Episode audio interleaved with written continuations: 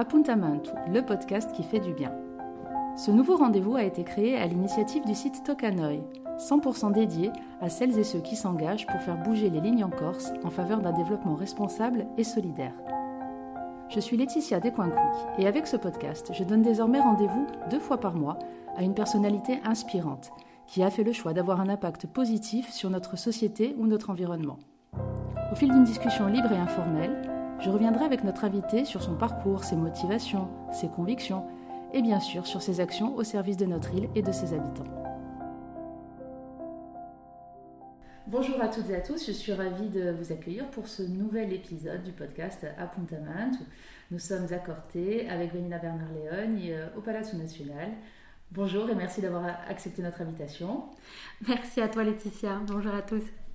Alors, euh, ce podcast, bien sûr, est dédié aux personnes très engagées en Corse qui ont, décidé de, militer, d'avoir un impact positif sur notre société. Donc, évidemment, euh, tu, faisais partie des personnes avec qui j'avais vraiment envie de pouvoir échanger. Et euh, alors, au gré des différents échanges, on s'aperçoit que les parcours sont tous très différents. Et le tien, il est euh, certainement parmi les, plus singuliers, puisque tu es une Bastiaise qui, qui vit aujourd'hui à Corte, mais tu as eu un parcours quand même un peu plus euh, originales, je dirais, que tu t'es euh, longtemps euh, tourné vers le monde extérieur. Et, c'est peut-être par ça que j'aimerais commencer aujourd'hui, par comprendre qu'est-ce qui a fait que la petite Bastiaise que tu étais a eu envie d'aller explorer le monde pendant quelques temps. Oui, c'est vrai que du coup, il y a eu plein d'étapes et du coup, on va les reprendre un peu dans l'ordre. Alors, la petite Bastiaise que j'étais, alors déjà, j'étais une Bastiaise avec un petit sentiment de, double culture d'emblée, avec même peut-être euh, d'autres emboîtements.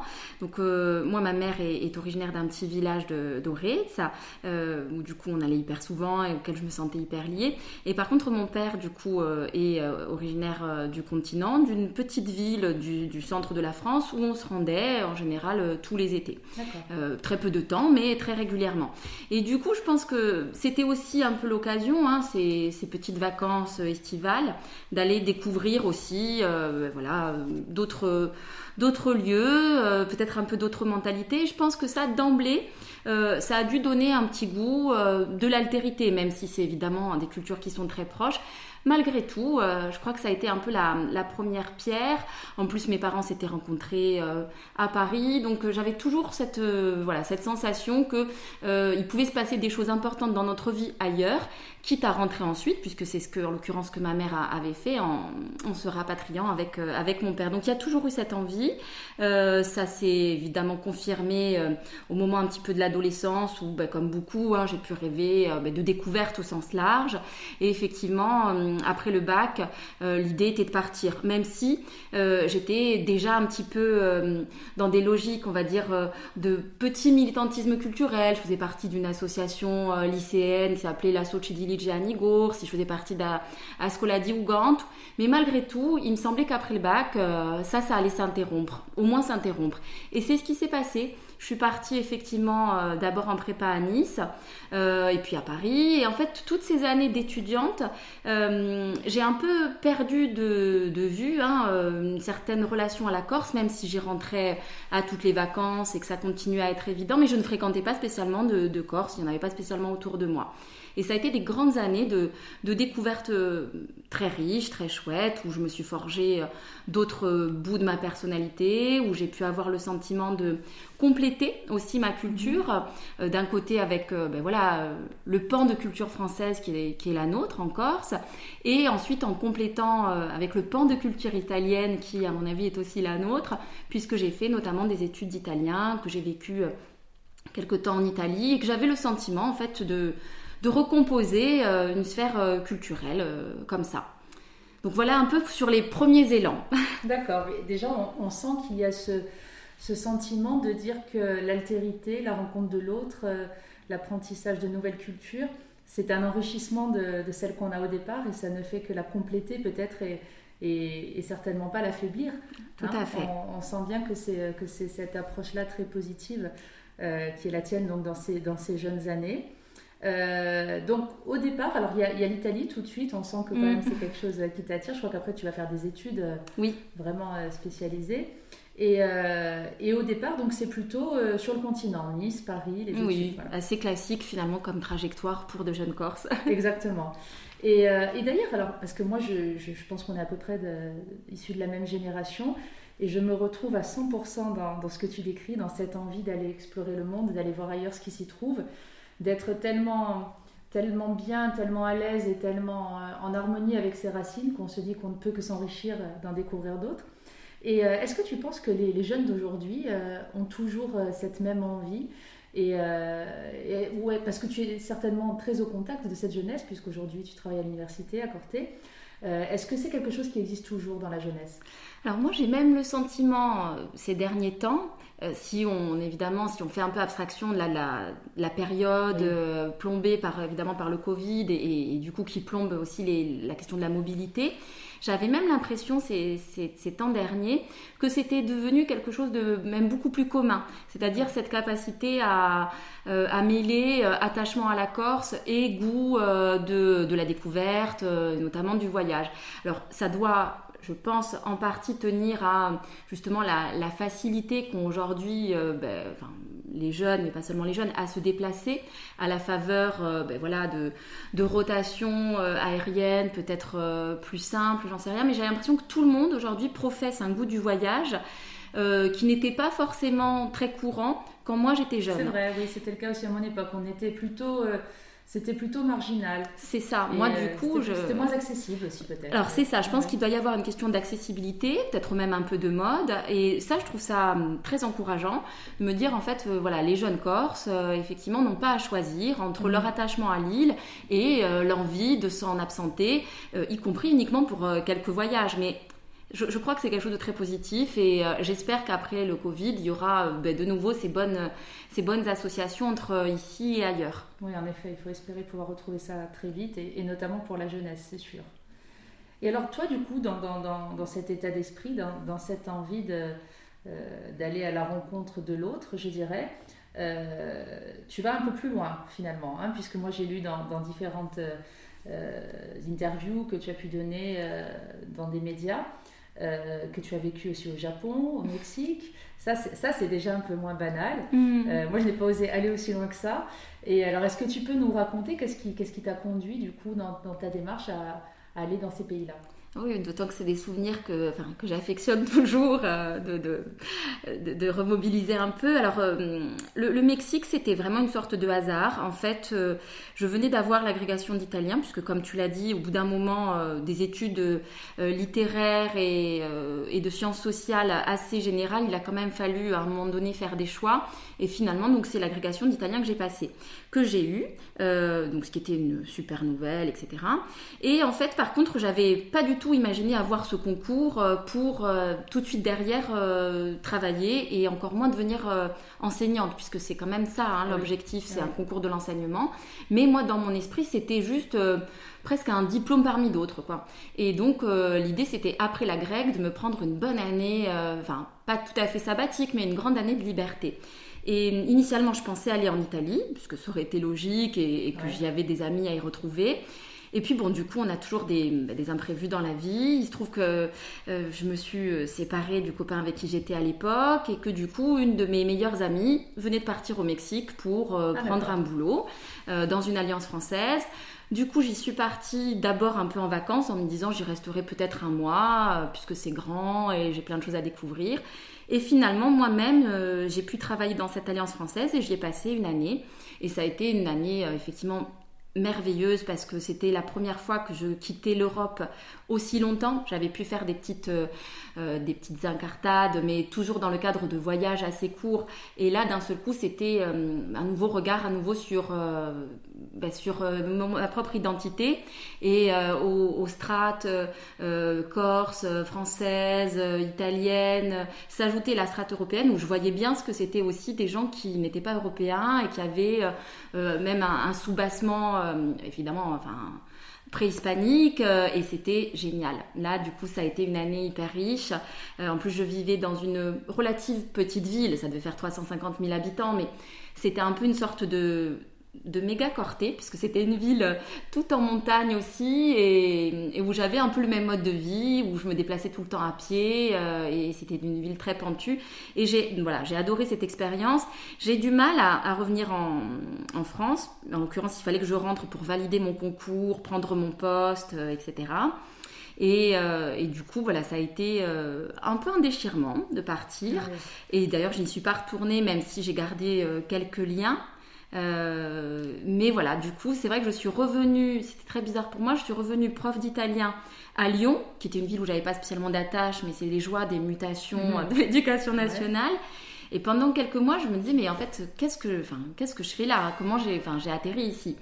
Et au final, évidemment, bah, tout, enfin, tout s'enchaîne toujours. Cette année de, transition entre guillemets à Lyon euh, m'a permis aussi plein d'autres découvertes. Et c'est un peu là qu'est née la nouvelle passion pour le Japon, puisque j'allais énormément au cinéma et je me souviens d'une rétrospective à la Cinémathèque de Lyon, une rétrospective euh, sur euh, un cinéaste que j'adore qui s'appelle Kurosawa.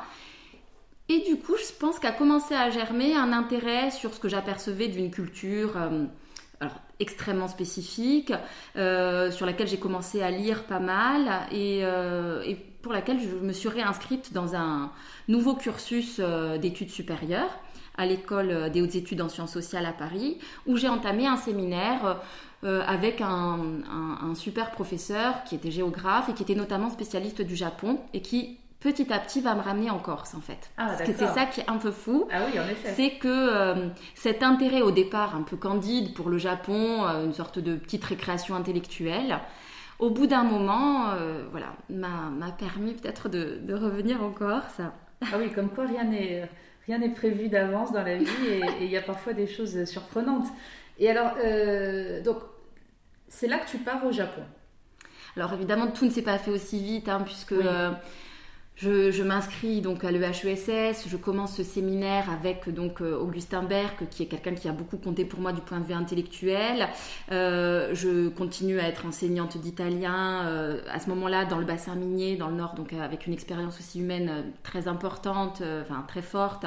mais du coup, effectivement, au bout d'un moment, je redemande une année de disponibilité avec comme objectif de partir au Japon, mais avec un projet de thèse j'avais un projet de thèse à ce moment-là qui était une sorte de comparaison entre l'identité insulaire telle qu'elle pouvait être euh, vécue et représentée aussi bien au Japon qu'en l'occurrence dans d'autres îles et suivez mon regard, au bout d'un moment, j'ai assumé avoir envie de travailler sur la Corse, ce que je n'avais jamais fait. C'est-à-dire que dans toutes mes études, euh, j'avais travaillé sur plein de choses différentes, je voyais le rapport à la Corse, mais je n'en faisais pas un objet d'étude. Ça devait me paraître peut-être euh, trop facile, trop évident, ou ou au contraire, j'avais peut-être pas envie à l'époque d'intellectualiser quelque chose qui était naturel et empirique.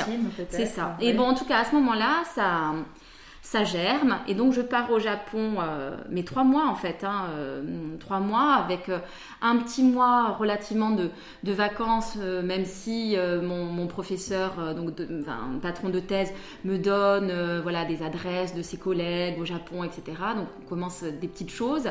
Et en fait je travaille aussi à côté dans un restaurant. Enfin bon c'est donc une vie très très différente de celle que j'avais en France où j'étais devenue bah, voilà enseignante etc et, de ces trois mois au Japon, en fait, euh, sont nées plein de choses importantes. Pas tellement du côté de la thèse, qui très vite a été oubliée, puisque enfin, j'étais dans une boulimie de découverte et donc forcément euh, pas très assidue aux, bibliothèques.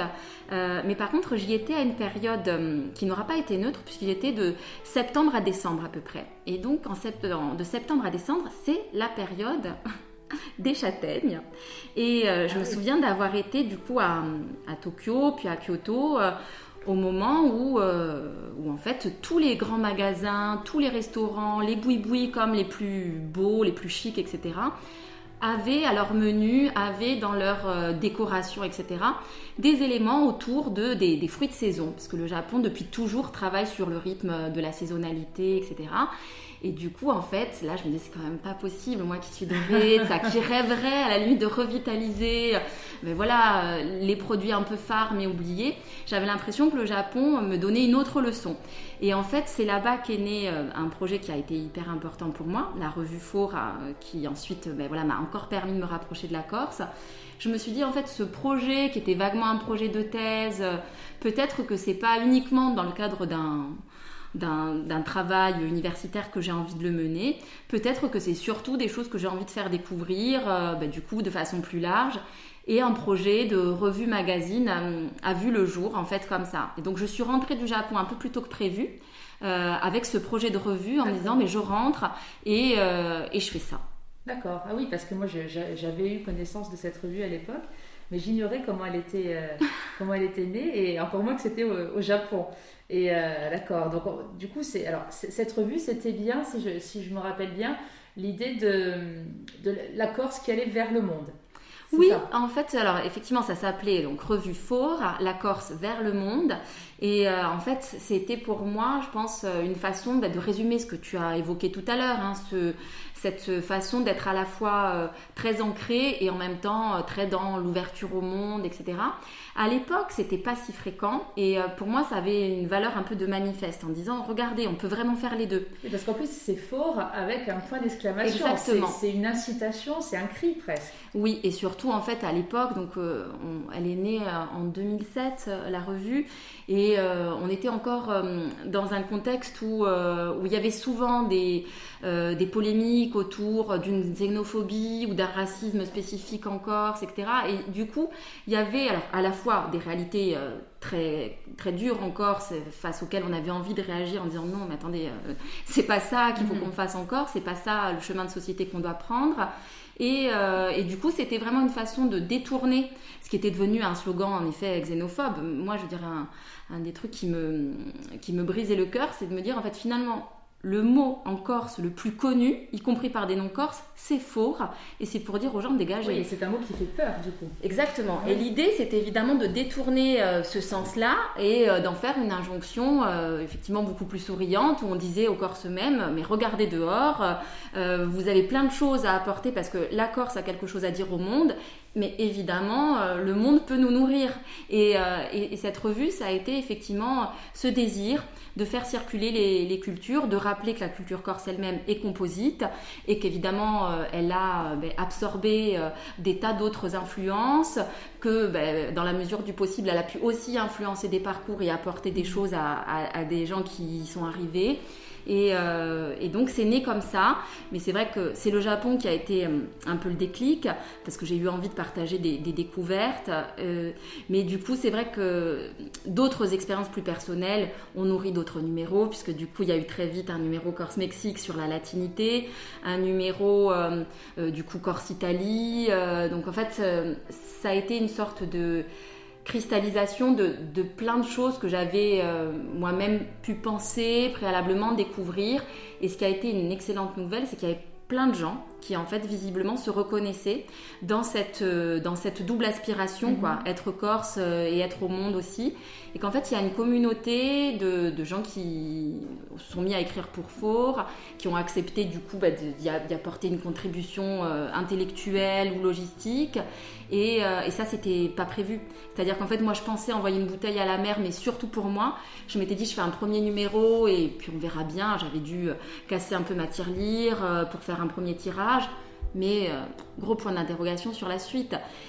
Et ça a été une très belle surprise. Et c'est comme ça que de numéro en numéro, je me suis mise à rencontrer des fois virtuellement d'ailleurs, hein, mais euh, des gens qui faisaient des choses bien en Corse, qui pensaient des choses bien en Corse, et c'est des gens que je ne connaissais pas. Mhm. Puisque du coup, en fait, quand je rentrais en Corse en vacances, ben, je voyais des amis d'enfance, des amis du village, ma famille, mais c'était pas non plus des choses qui me qui me stimulaient forcément beaucoup intellectuellement. Et il y avait une coupure qui était en train de se faire entre celle que j'étais euh, à Paris en voyage, euh, qui parlait de projets, de choses un peu motivantes, et puis en Corse, j'avais l'impression que hum, je partageais pas ça. Or, en fait, les gens avec qui partageais, euh, ils y étaient. C'est juste que je les connaissais pas et je les ai rencontrés. Enfin, j'en ai rencontré plein, d'ailleurs, je continue à en rencontrer. Mais je crois que c'est ce qui a été quand même le, déclic pour envisager à un moment donné de revenir vivre en Corse, ce qui n'était pas forcément au programme. Oui, parce que j'imagine que ça a été une manière de réconcilier ces deux aspects euh, de ta personnalité et de voir qu'en effet, il y a plein de gens qui, euh, qui partagent ça et, et cette, cette, dualité qui est, qui est, tout à fait, euh, qui est tout sauf incompatible. Oui, exactement. Et, et non, c'est vraiment, enfin, c'est ce qui, ce qui m'intéressait aussi beaucoup dans ton parcours parce que c'est quelque chose de singulier, même si tu as raison de dire que tu n'es pas la seule. Mais en tout cas, voilà, c'est l'occasion de, le dire et de mettre en avant euh, cette démarche qui a quand même euh, eu un certain succès et qui a duré quelques années au final. Alors, euh, ça a été vraiment une très bonne surprise. Ça a été cinq ans. pendant cinq ans, on a publié donc deux numéros par an avec des numéros en plus assez riches. Donc, c'était vraiment beaucoup de travail, beaucoup d'énergie, mais beaucoup de plaisir. Et en fait, ça s'est arrêté donc en 2012 parce que finalement, ça avait un peu moins de sens pour moi. C'est-à-dire que à ce moment-là, j'étais rentrée en oui, Corse. Entre-temps, tu étais revenue. C'est ça. Eh et, ça continuait à avoir du sens, mais d'ailleurs, on avait fait un peu bouger la ligne éditoriale, c'est-à-dire que c'était pas uniquement un numéro euh, euh, consacré à la culture corse au regard d'une autre culture. On commençait à faire entrer des sujets un peu plus sociétaux, mhm. parce que ben, tout simplement, c'est vrai que quand c'est des projets à, côté de ta vraie vie enfin, professionnelle, il faut qu'il y ait un moteur très fort.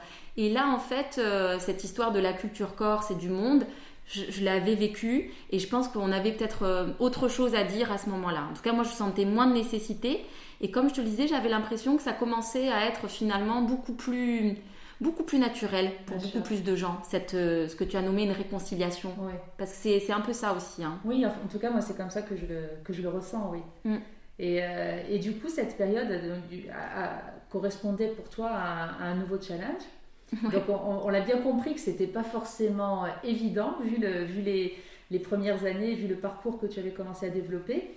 Mais euh, non seulement tu as rejoint la Corse, mais tu t'es installé euh, à Corté, ici, en 2010, bon, avec un super challenge quand même. Avec c'était la création, c'est toi qui l'as créée, euh, la fondation de l'université, ou alors elle avait déjà été créée on t'a proposé de la diriger Alors c'était, c'était ça. En fait, elle avait été créée euh, du point de vue administratif. donc il y avait un arrêté du conseil d'administration de l'université qui disait on va donc effectivement mettre en place une fondation universitaire. Point.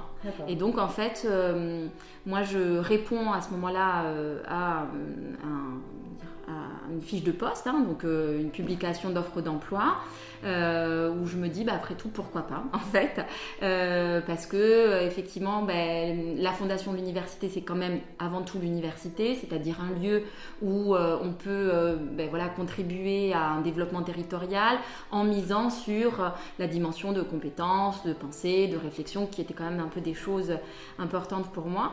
Donc à ce moment-là, j'ai l'impression que ça peut coller, et effectivement, du coup, je suis retenue sur ce, sur ce poste. Et c'est pas moi qui l'a créé. Par contre, effectivement, il n'y a pas eu euh, au préalable d'activité. Donc c'est quand même une sorte de carte blanche. Voilà, j'allais dire une page blanche. Tu, tu, vraiment, c'est c'est une, une, structure et un outil que tu as beaucoup contribué à développer et qui forcément euh, a beaucoup, euh, je dirais, de choses qui sont dues à, ton empreinte et, à, et, et, au projet que tu as, que tu as développé à ce moment-là.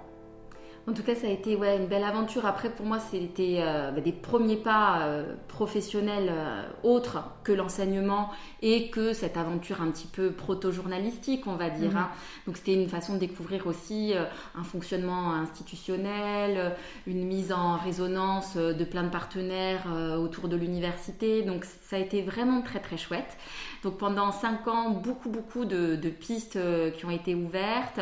et pour moi aussi, en fait, au niveau un peu plus personnel, aussi une certaine redécouverte de, de mon rapport à la Corse, puisque en fait, je, ben, en tant qu'adulte, je n'avais jamais vécu en Corse en ah fait, et je n'avais jamais vécu à Corté. Et c'est vrai que les premiers temps, je me disais, mais, ok, je rentre en Corse, mais je vais quand même pas vivre à Corté. Et je me souviens du coup euh, d'avoir été moi-même un peu incrédule, puis de m'être dit, bon, quand même, enfin, ne sois pas aussi obtuse, enfin, tu as vécu à plein d'endroits du monde, tu peux bien vivre à Corté. Mais limite, il avait fallu que je me convainque. Et aujourd'hui, ben, ça fait plus de 10 ans que j'y suis et en fait, je suis hyper convaincue. Euh, Donc, je, voilà, euh, j'avoue que c'était pas du tout euh, les projections que j'avais pu faire quand j'étais une jeune femme, mais je suis très contente d'avoir changé d'avis. Je trouve que c'est voilà, une, une vie pleine de cohérence et, et que Corté, notamment, a beaucoup, beaucoup de qualités, et notamment celle d'être la ville universitaire. Oui, c'est ce que j'allais dire. C'est peut-être pas ce qui était prévu, mais c'est loin d'être incohérent. Il me semble aussi. Il y, a, quand même beaucoup de sens dans tout ça. Et alors moi déjà, bon, je me suis un petit peu renseignée parce que je faisais pas trop la différence entre une fondation et une fondation universitaire. Donc j'ai été un petit peu regarder ce que ça voulait dire. Bon, et là clairement, L'objectif, c'est de rapprocher l'université de son environnement socio-économique. C'est en gros de faire dialoguer des mondes qui ne se connaissent pas forcément. Et je me dis, mais euh, qui mieux que quelqu'un qui est enseignant et qui a cette soif euh, d'extérieur, qui a un peu navigué dans des environnements différents, je veux dire, c'était presque du sur-mesure, quoi. Alors, c'est quand même, il faut as une la bonne, as la euh. bonne lecture. Et effectivement, moi, quand j'essayais de me convaincre que ça pouvait m'aller, ce poste, ça pouvait me correspondre, je me disais, mais en fait, c'est aussi ce que j'ai essayé de faire, de, rapprocher des cultures, en fait. Et, et c'est vrai que, en tout cas, c'est l'approche que je me suis aussi un peu confiée. Euh, et, effectivement, je pense que c'est beaucoup ça. Le travail euh, d'une fondation universitaire, c'est effectivement de rassembler euh, autour d'un objet qui est un objet commun par excellence parce que c'est la formation d'une jeunesse et donc c'est le développement de demain d'un territoire. Donc tout le monde y est attentif, mais effectivement, du coup, les acteurs, ben, en, fonction de, leur, propre dynamique, hein, ont pas du tout ni le même regard, ni même les mêmes éléments de langage. Et en fait, c'est important de construire des projets en commun pour montrer qu'on pouvait travailler ensemble, que ce soit euh, des entreprises, des associations, évidemment la communauté universitaire elle-même. Et ce côté, en effet, euh, un peu euh, multiculturel, ah oui, c'était indispensable. C'était, c'était une entrée, c'était une entrée en matière qui me paraissait judicieuse et, je pense dans les faits que c'était, c'était pas mal ça aussi. Oui, puis certainement aussi le fait de pouvoir être à l'aise dans des univers très différents et, et d'aider les gens euh, à pouvoir se parler, à créer des liens. Certainement que, ton parcours t'a beaucoup facilité la tâche. En tout cas, c'est vrai qu'il y avait cette, cette euh, capacité d'adaptation, hein, je dirais, ah qui en effet a, pu, a pu faciliter les choses. Et, euh, et effectivement, je crois que c'était pas mal. Après, euh, du coup, c'est vrai que hum, j'étais quand même novice sur plein de choses, en revanche, parce qu'une fondation universitaire, ben, on parle aussi ben, d'enjeux d'image, de marketing, etc. Et moi, c'était euh, très empirique ce que j'ai pu mettre en place. Donc, je suis hyper enfin, contente hein, du bilan qu'on a pu réaliser pendant ces cinq années-là. Je crois qu'il y a plein de choses, en effet, qui ont germé et qui aujourd'hui se, consolide. Euh, mais c'est vrai que c'était aussi avec une espèce de d'énergie très novice parce que quand je repense à, ces années-là, en fait, c'était euh, voilà, je découvrais un tableur Excel. D'ailleurs, je suis toujours pas très forte sur Excel, voire Nous avons un peu nul. mais ce que je veux dire, c'est que voilà, il y avait d'autres profils possibles. Et d'ailleurs, euh, aujourd'hui, voilà, il y a une directrice de la fondation qui a un profil peut-être un peu plus, je dirais, marketing, plus professionnel sur plein de côtés. Et c'est super que du coup, il y ait ces enchaînements. Voilà, un cheminement. C'est des étapes, exactement. bien sûr. Et alors justement, j'aimerais beaucoup euh, que tu puisses nous faire partager quelques exemples de projets, de réussite euh, de ces premières années de la fondation. Je sais qu'il y avait le prix de l'entrepreneuriat qui était déjà apparu. Là aussi, c'est pas neutre, euh, la mise en place de certaines bourses de mobilité, des résidences d'artistes designers, enfin tout un bouillonnement. Voilà, si tu devais retenir deux ou trois réussites ou deux ou trois projets qui, voilà, auxquels tu tiens particulièrement pour, pour parler de ces années, ce serait quoi? Alors euh, effectivement, tu vois, la mobilité, c'est venu très vite parce que ça me paraissait euh, indispensable et effectivement, c'est souvent peut-être euh, un des points faibles des, des, hum, des étudiants de Corté pour le coup, c'est qu'ils sont encore peu nombreux à franchir le cap de, de l'Erasmus ou autre. Et donc du coup, c'était bien aussi de leur donner, en tout cas de lever les hypothèques financières pour euh, prendre à bras le corps ce type de projet. Donc ça, c'est effectivement très chouette, mais c'est une construction de long terme, tu vois. Donc euh, en mm. fait, on a apporté une petite contribution. D'ailleurs, euh, ces bourses existent toujours, etc. Mais c'est peut-être pas là qu'on a fait le plus de, transformation. Je dirais qu'en effet, ce qui a le plus germé, et qui d'ailleurs fait partie, moi, aujourd'hui, de, de, de, mon nouveau quotidien à l'université, c'est ces questions, en effet, d'esprit d'entreprise. Euh, donc, euh, qui relève là aussi hein, de, la logique de, créativité, euh, d'initiative, et toute la dynamique en effet un petit peu artistique ou design, où là assez vite en fait, il me semblait qu'il manquait quelque chose qui fasse le lien entre la pensée et l'action. Alors c'est toujours la grande histoire. Hein. Je veux dire, mhm. tu rencontres des gens qui te parlent de leur engagement et je crois que c'est toujours ce, grand dilemme. Euh, il faut agir, mais euh, agir sans réflexion, bah, évidemment, euh, ça peut être de l'agitation. Réfléchir, c'est indispensable, mais si tu mets jamais en œuvre, ben voilà. Et, et, sur toutes les questions, alors des industries culturelles et créatives, il me semblait qu'encore, ça, et d'ailleurs il me semble toujours qu'encore s'il nous manque des choses. Et petit à petit, le design m'est apparu comme une super discipline qui pouvait être une discipline carrefour entre euh, justement la vision qu'on a d'une identité, d'un patrimoine et sa traduction dans un objet. Et du coup, on commençait à travailler avec des acteurs comme la filière bois, qui du coup, ben voilà, par rapport à l'aménagement du territoire, par rapport à la conscience qu'on a des, ben, des matières premières, des richesses d'un territoire, mais on n'en faisait rien, d'ailleurs on en fait toujours pas assez de choses, mhm. et surtout peut-être pas assez de choses euh, très emblématiques du point de vue qualitatif, du point de vue d'une symbolique. Et il me semblait que le design pouvait apporter quelque chose. Donc on a lancé en effet cette résidence qui s'appelle Fabrica Design, qui se poursuit aujourd'hui et qui a fait plein de petits, puisque parmi les petits qui sont devenus gros, il y a eu très vite le Fab Lab, euh, avec pour nous en tout cas, hein, euh, pour moi le Fab Lab c'était pas un truc du tout au sens futuriste et tu mets plein de machines avec de l'intelligence artificielle et de la 3D. C'était en fait on va donner, redonner à ce territoire des outils de production. Alors certains en feront vraiment de la production, d'autres un loisir créatif ou récréatif, mais on va faire des choses avec nos mains et on va faire des choses y compris en lien avec une tradition.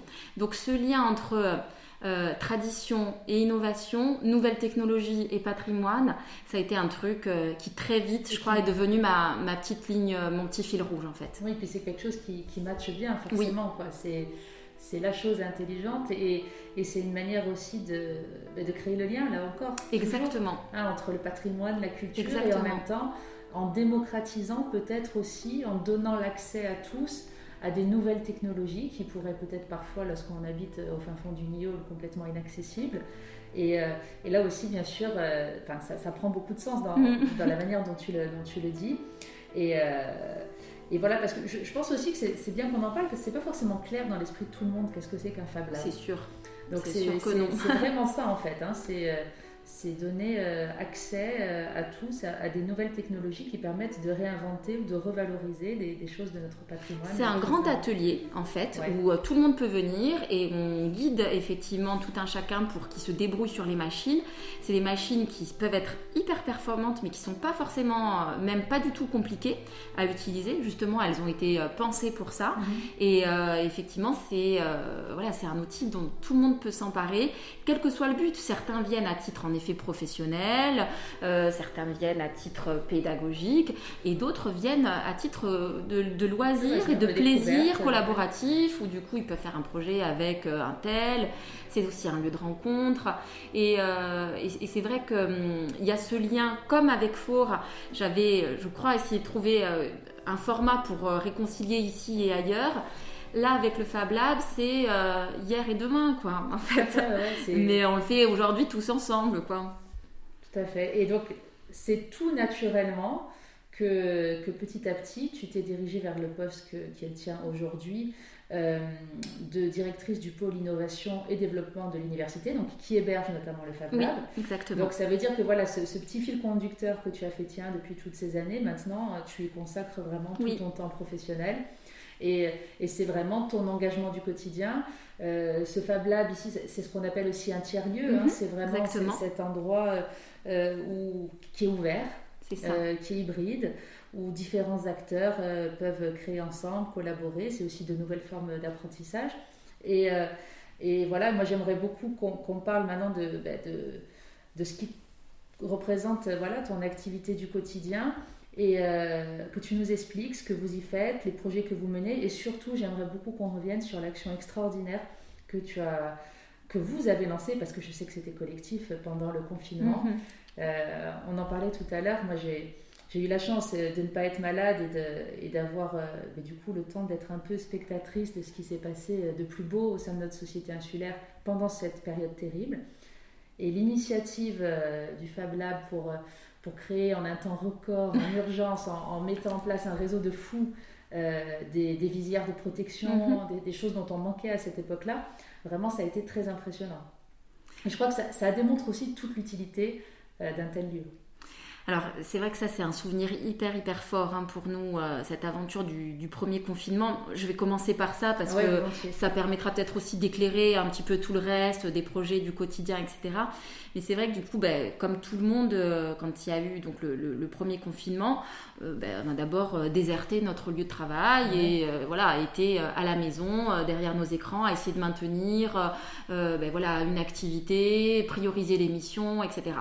Et puis en fait, très vite, euh, on, est un peu euh, évidemment euh, en veille sur ce qui se passe dans d'autres Fab Labs. on est toujours évidemment dans une logique un petit peu de, réseau souple, mais où on regarde ce qui se passe.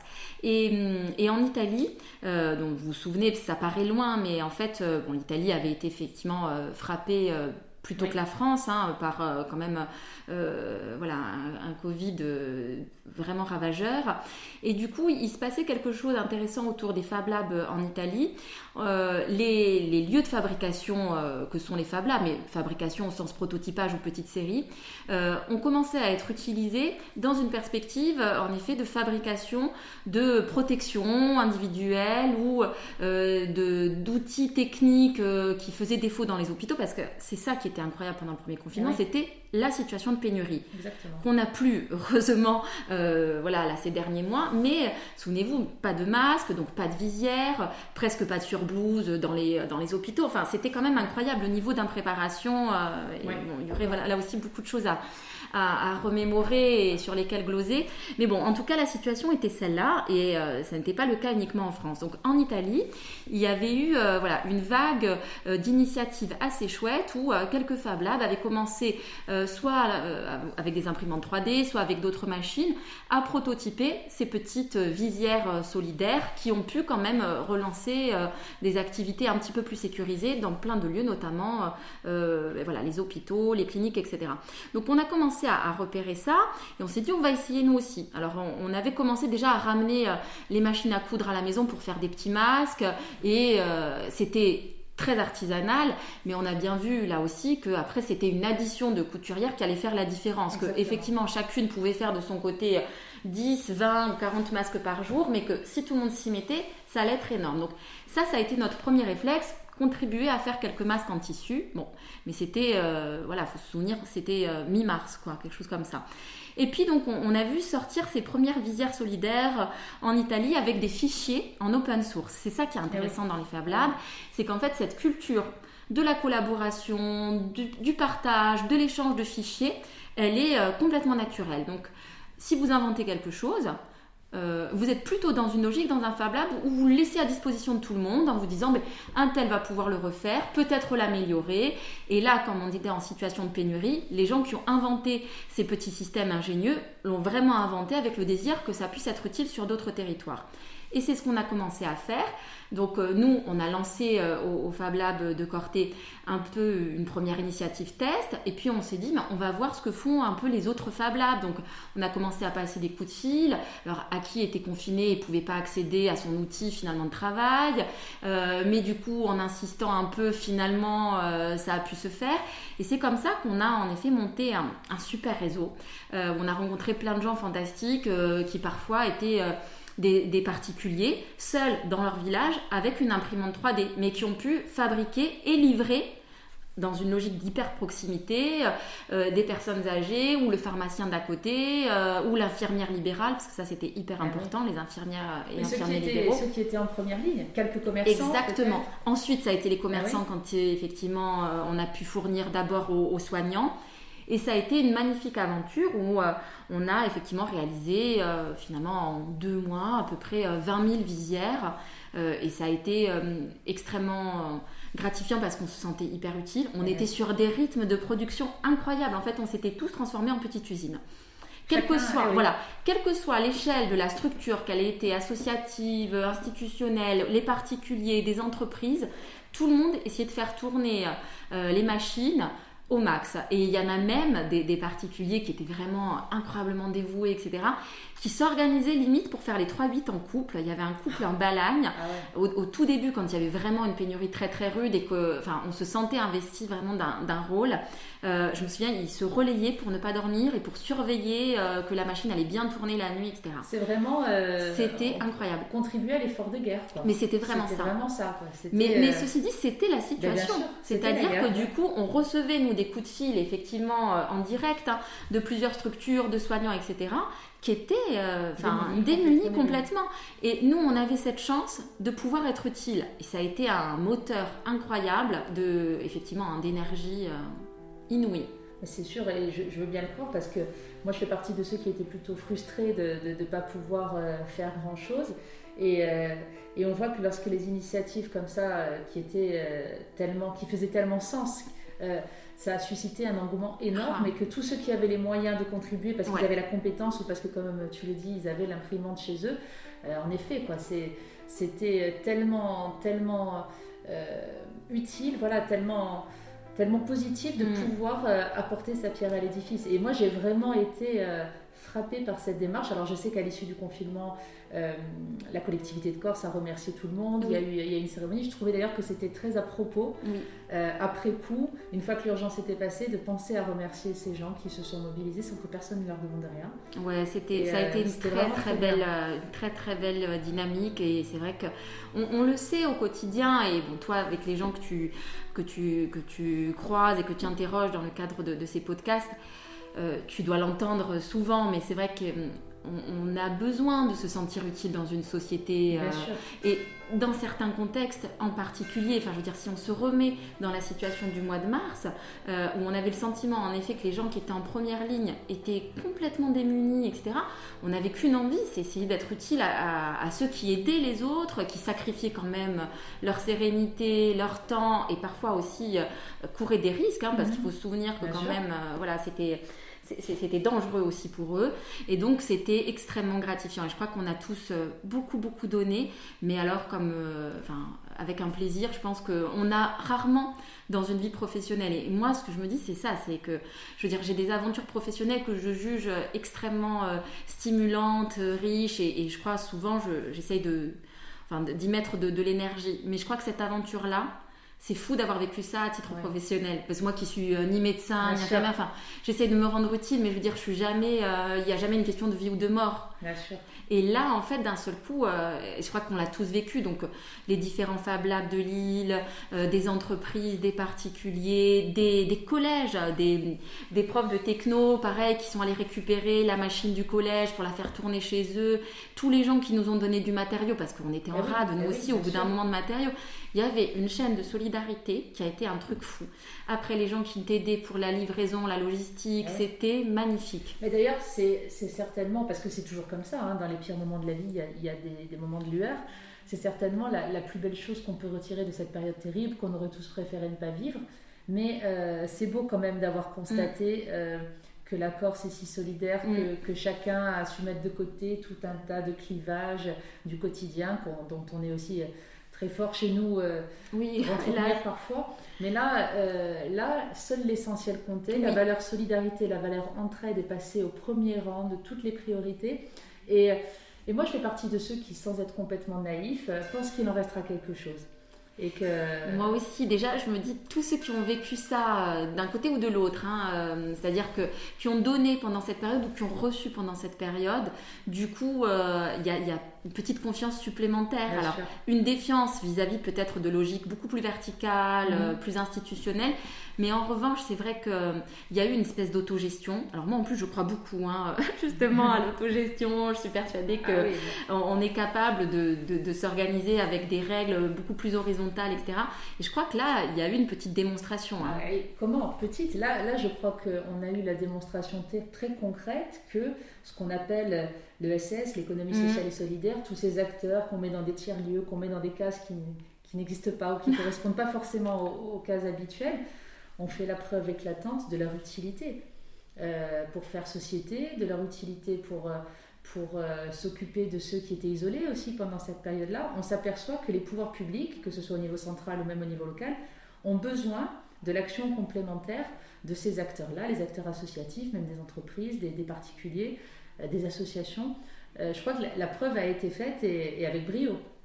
Oui, mais ça a été une, euh, une démonstration parmi d'autres, hein, parce qu'évidemment, euh, voilà, toute la, la, mouvance de solidarité a été bien plus large. C'est vrai que nous, on a été très heureux hein, en tant que maker de pouvoir apporter euh, une pierre à l'édifice, à la fois concrète, mais aussi symbolique, parce que c'est vrai que quand tu participes à, à, quelque chose de positif, il y a à la fois la dimension très concrète hein, de ce que tu livres, c'est-à-dire que tu livres tes visières, tu livres tes kits de ventilation à l'hôpital, etc. Mais surtout, en effet, tu donnes et tu nourris ce sentiment de confiance qu'on a les uns dans les autres. Et, c'est ça le fondement quand même d'une société. C'est-à-dire qu'à un moment donné, qu'on on ait confiance dans notre capacité collective à euh, se tirer de, des mauvais pas euh, qu'on va forcément vivre. Et c'est vrai que tout délégué à des services publics, pense que c'est une mauvaise voie euh, sociétale. Et du coup, plus on récupère euh, en effet de capacité d'action, de capacité d'initiative, de capacité d'organisation du côté, bah, disons-le, des citoyens, ou en tout cas des acteurs de terrain, moi je crois que c'est euh, un gros pan d'un fonctionnement sain d'une société. Tout à fait, je partage tout à fait. Et, du coup, peut-être que ça va nous amener à la chose que je t'avais demandé de, préparer avant, avant cet entretien, c'était de pouvoir définir en trois mots, s'il fallait trouver trois hashtags, puisque c'est un petit peu la mode en ce moment, euh, ton engagement euh, tel que tu le vis, toi. Euh, et dans, ces trois mots, le premier que tu m'avais cité, c'était collectif. Ouais, ça je crois que c'est aujourd'hui, tu vois, j'ai 41 ans, donc euh, je, commence à être une grande fille. Et je crois qu'en fait, c'est ce que j'aime le plus. C'est faire les choses euh, au sein d'un collectif. Je, trouve que du coup, il a, enfin, voilà, il y a une résonance qui se crée. Bien sûr qu'à titre individuel, on a tous quelque chose à apporter, mais justement, on apporte d'autant mieux que c'est au sein euh, bah, d'une équipe, avec une diversité. Je crois que, je crois que c'est ce que j'aime. Moi, je crois que j'aurais rêvé faire un kibbutz. Euh, et du coup, bon, je me dis, en fait, euh, un Fab Lab, c'est un peu un kibbutz. Voilà, Mais c'est vrai, je crois que hum, j'y crois, je pense, du point de vue euh, politique, sociétal. Et je crois qu'après, ça correspond aussi à des aspirations peut-être un peu plus personnelles. Moi, je crois que je m'épanouis dans un, dans un univers qui est traversé par plein de gens. Oui, je, crois qu'avec le parcours qu'on a, évoqué aujourd'hui, je pense qu'on peut, on peut en convenir. et alors, il y a aussi quelque chose qui est, une évidence. Donc, le deuxième mot que tu as choisi, euh, c'est penser. Oui, parce qu'en fait, ça a été quand même un gros bout, ça aussi, de, mes aspirations de jeunesse. Hein. C'est vrai que ce, côté euh, euh, réflexion, lecture, enfin, moi j'ai fait des études littéraires, de sciences sociales très classiques, et je pense que j'ai un peu pu rêver d'une vie, alors un peu différente, alors là, c'est même les antipodes de, de ce qu'on vient de dire, mais une vie presque un peu contemplative et d'intellectuel un peu dans sa tour d'ivoire où finalement tu analyses les choses à distance mais parce qu'il y, y, a aussi un idéalisme incroyable de la pensée et je pense qu'on en a aussi besoin et que euh, du coup cette capacité euh, de se mettre à distance, euh, d'aller chercher aussi une intelligence ou euh, du côté de l'argumentaire, euh, de l'analytique, mais aussi du côté du sensible. Et la pensée, c'est un peu ça. C'est pas uniquement euh, l'intelligence rationnelle, c'est aussi une capacité à prendre en compte des éléments sensibles. Et, et je trouve que c'est une transversalité de l'intelligence qui est hyper importante. Oui, et qui, complète bien aussi euh, cette, action, euh, cette action indispensable. C'est des choses qui se nourrissent, évidemment. En tout cas, je pense qu'il faut euh, partager aussi au maximum ces, ces, éléments un petit peu intellectuels. Et ça aussi, ça doit se faire à titre collectif. Bien sûr. trop souvent, la dimension un peu intellectuelle est, est un signe extérieur euh, qu'on met en avant, avec une logique parfois un peu de domination sociale, tu vois, du coup, euh, regardez, moi je suis un intellectuel, je suis intelligent, j'écris, je, vous montre des choses. Un peu hors sol, quoi. Alors, c'est évidemment pas le cas de tout le monde, mais en tout cas, je trouve que la pensée, elle est super quand elle est collective aussi. C'est des mouvements. Et, euh, et, donc, du coup, oui, la pensée, je pense, doit être un enjeu d'engagement aussi. Hein. D'ailleurs, c'est souvent un moteur de l'engagement. Souvent, les gens s'engagent parce qu'ils ont une vision du monde, parce qu'ils ont une représentation de ce que doit être une société. Et ça doit être aussi un ciment. il faut qu'une société, euh, euh, que chaque individu euh, voilà, et ces moments aussi de pensée, c'est une production, hein, une production intellectuelle. Tout le monde en a besoin et tout le monde en est capable. Bien sûr. Et le dernier mot que tu as choisi, donc, c'est la création. Oui, bah, parce que je crois que ça, c'est ce qui nous sauve quand, quand, quand, vraiment ça va pas. je trouve du coup de voir euh, de quoi euh, on est capable euh, collectivement hein, et, la singularité de, des artistes notamment. Moi, j'adore effectivement les, les, créateurs, les créatifs, parce que du coup, il y a, y a une capacité à à faire germer quelque chose d'un terreau qui est parfois un peu informe, qui est parfois un peu euh, sinistre. Et en fait, ils vont quand même faire germer euh, une intelligence, une sensibilité. Et, on a tous une capacité créative. Et ça, je crois que c'est aussi quelque chose qu'il faut cultiver. De la même façon qu'il faut cultiver la capacité à penser qu'on a tous, il faut cultiver la pensée à créer qu'on a tous. Et ça parce que ça nous fait du bien et parce que collectivement, on en a besoin. Je suis parfaitement d'accord. Et, et alors, je sais que tu es comme moi une maman. Oui. Et euh, est-ce que euh, est-ce qu'il est important pour toi euh, de transmettre ces valeurs, de d'ouvrir ces champs du possible à tes enfants, ou est-ce que c'est des choses que tu leur laisses expérimenter par elles-mêmes? Tu, tu n'interviens pas trop, ou est-ce que tu essayes justement de les inciter à penser, à créer? Alors tu sais, elles sont toutes petites, hein. donc enfin toutes petites, j'exagère parce que 6 ans et 3 ans. Mais en fait, finalement c'est tellement naturel. Bon déjà, on leur laisse pas beaucoup de choix à nos enfants. Ils font évidemment des choses qui nous plaisent aussi. On les embarque dans les aventures euh, dans lesquelles on part. Donc il y a du y a, voilà, il y a, y, a, y a, une porosité maximum. Donc évidemment même euh, quand on quand on se déplace, quand on va visiter des choses, on les amène, ils partagent avec nous. Mais c'est c'est très bilatéral. Enfin moi je sais que la relation que j'ai avec euh, mes petites filles, c'est quand même elles qui sont un peu la source aussi, ben, évidemment, hein, d'émerveillement. Et donc du coup, du côté euh, créatif, spontanéité et tout, on a quand même beaucoup de choses à apprendre des enfants. Bien sûr qu'on on est en position de parent, donc forcément, on transmet des choses, mais en tant que parent, c'est vrai qu'on transmet aussi beaucoup de rapport à la norme quand même. Alors moi, du coup, j'adore que ce soit un peu l'inverse et que ce soit mes filles qui me fassent découvrir des choses, qui me rappellent, euh, ben voilà, avec une spontanéité euh, folle, que ben, il y a du plaisir à prendre dans des petits gestes, dans des petites, dans des petites choses. Donc pour le moment et à l'âge qu'elles ont, elles sont encore, elles, beaucoup pourvoyeuses d'enchantement quand même. Ah, J'espère que ça va rester d'ailleurs. mais là, c'est vraiment un âge, je crois, où petites comme ça, elles sont encore très, ouais, très spontanées. Eh oui, complètement libres. Oui. Euh, je voulais te demander pour finir cet entretien, euh, tu, tu, nous as parlé très clairement et je t'en remercie avec beaucoup de sincérité de tout ce qui peut t'animer au quotidien, euh, et je voulais savoir, est-ce qu'il y a des référents pour toi? Est-ce qu'il y a des modèles? Est-ce qu'il y a des, alors des, penseurs peut-être, mais même aussi des acteurs, euh, petits ou grands, d'ici ou d'ailleurs, qui t'inspirent, euh, qui te montrent parfois un peu le chemin? Alors, c'est une question difficile pour moi parce que longtemps, je me suis cherché un peu des mentors ou des maîtres, alors réels ou pas, enfin réels ou pas, c'est-à-dire vivants dans, dans, mon environnement ou pas. Et en fait, j'ai toujours été bien en peine de, désigner telle ou telle personne. Mais, mais je pense que j'ai quand même des, des espèces de, de, modèles, alors parfois sur les modes de vie, parfois sur les modes d'engagement. Je ne sais pas si je vais réussir à te donner des noms, oh, mais, en tout cas des catégories de gens. Et en fait, ce qui m'intéresse aussi, c'est tous ces gens qui euh, font avancer les choses, euh, mettent à l'agenda politique des sujets, mhm. et en fait, euh, bah, du coup, sans, sans, forcément passer du côté de, de l'action politique au sens électoral, etc. C'est un peu tous ces gens, voilà, qui peuvent être ou des penseurs ou des, ou des militants. en Corse, par exemple, parce que là, j'ai quelques noms en Corse, parce qu'on en a parlé récemment, c'est des gens qu'on côtoie tous. Hein. moi, d'ailleurs, dans le cadre de certaines, certaines associations ou collectifs aussi auxquels je, je peux prêter main forte. Euh, une femme, par exemple, en Balagne, comme Dominique Biancone, qui a été enseignante, qui, a fait, partie, qui fait partie du Svelio Calvez, qui aujourd'hui fait partie du collectif Antimafia. Du coup, ces gens qui ont une justesse face à la vie, qui ont euh, un bon, un bon niveau d'engagement sans, sans, jamais, euh, sans jamais prendre, on va dire, de comment dire, de, domination, par, enfin, sans, jamais extrapoler ou utiliser. Voilà, pourtant, tout, ce qu'ils apportent de bien à la société. Après, un, couple euh, comme celui de, Doumé Gambine et Pasqualine, qui sont ouléantes et qui ont été des acteurs du Raquis, qui aujourd'hui, en fait, en permanence, renouvellent leur capacité d'engagement en Corse. En fait, moi, c'est ces gens qui me plaisent, mmh. qui ont euh, plus de 70 ans, qui ont été des acteurs phares à toutes les époques euh, de leur vie, mmh. ben, voilà, des grands acteurs du Réaquiste, ou qui aujourd'hui continuent à être des grands acteurs des, des, des, luttes dont la Corse a besoin, donc des luttes qui peuvent être environnementales, qui peuvent être sociétales.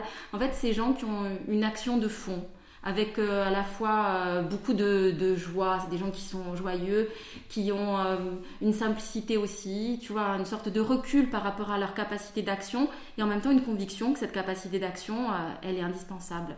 Je crois que c'est un peu ça mes modèles. super, merci, merci de nous les avoir fait partager. L'idée c'est ça, c'est en fait de, de, mettre en valeur dans ces podcasts des hommes et des femmes qui font du bien à la Corse, des hommes et mm. des femmes qui sont positifs, qui nous font avancer, parce que je trouve personnellement qu'on n'en parle pas assez, et, euh, et, de demander à chacun de nos invités eh bien, qui à son tour l'inspire. Donc voilà, merci d'avoir... Euh, d'être prêté au jeu. Et merci pour, euh, pour cet accueil ici et, euh, et, pour la franchise avec laquelle tu as répondu à cet entretien. Merci beaucoup. Ben, merci à toi. Du coup, c'est vrai que c'est super de pouvoir formuler aussi tout ça. Et là, j'ai cité quelques noms, mais il y en a plein potentiellement des gens enfin, que je trouve euh, super et, et, qui nous aident aussi à trouver un petit peu de, de, courage pour tenter des choses et tout ça, en étant à la fois dans la proposition et parfois aussi dans, dans la critique quand il y a besoin de s'opposer à des choses. Très bien, mais merci à toi. Et euh, à très bientôt, j'espère peut-être pour, euh, pour poursuivre cet échange avec euh, de nouveaux projets, j'imagine, qui ne manqueront pas. merci, à bientôt. À bientôt, au revoir.